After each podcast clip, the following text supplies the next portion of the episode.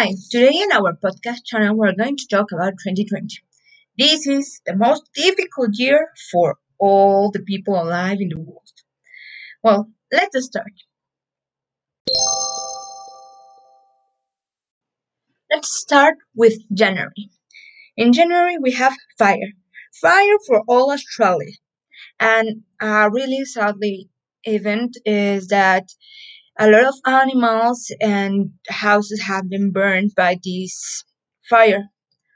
Well, in other facts, we have Kobe Bryant, a really famous basketballist that died in an helicopter with his daughter. A really sad. Um, then we have that the WHO declared that in China has an epidemic, and well, we know how it this ends.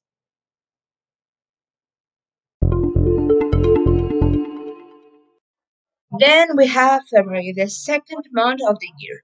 We will this month the facts were that COVID nineteen spread to all Europe. We have the last parties, and well, United States tried to have the third worldwide. This one was because they killed a really important general in Arabia that uh, his name is Qasem Soleimani. Well, that was really heavy.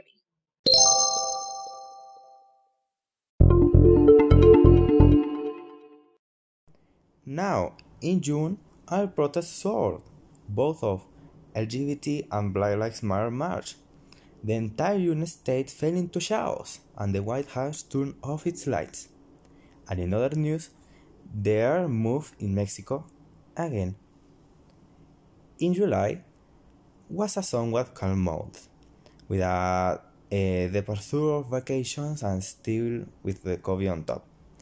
But the only thing that we was worried was about not getting sick. In August, when you least expected, kaboom! Blast in gunpowder arm factory in Lebanon, taking many victims ahead. Why couldn't be a quiet month?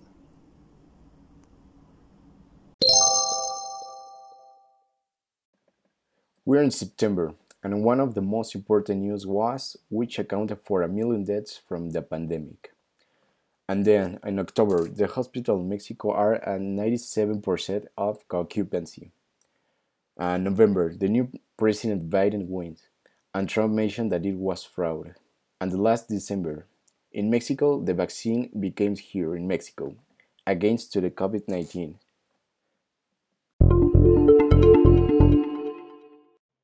Well, thank you so much for listening us. Well, this was 2020 in less than five minutes.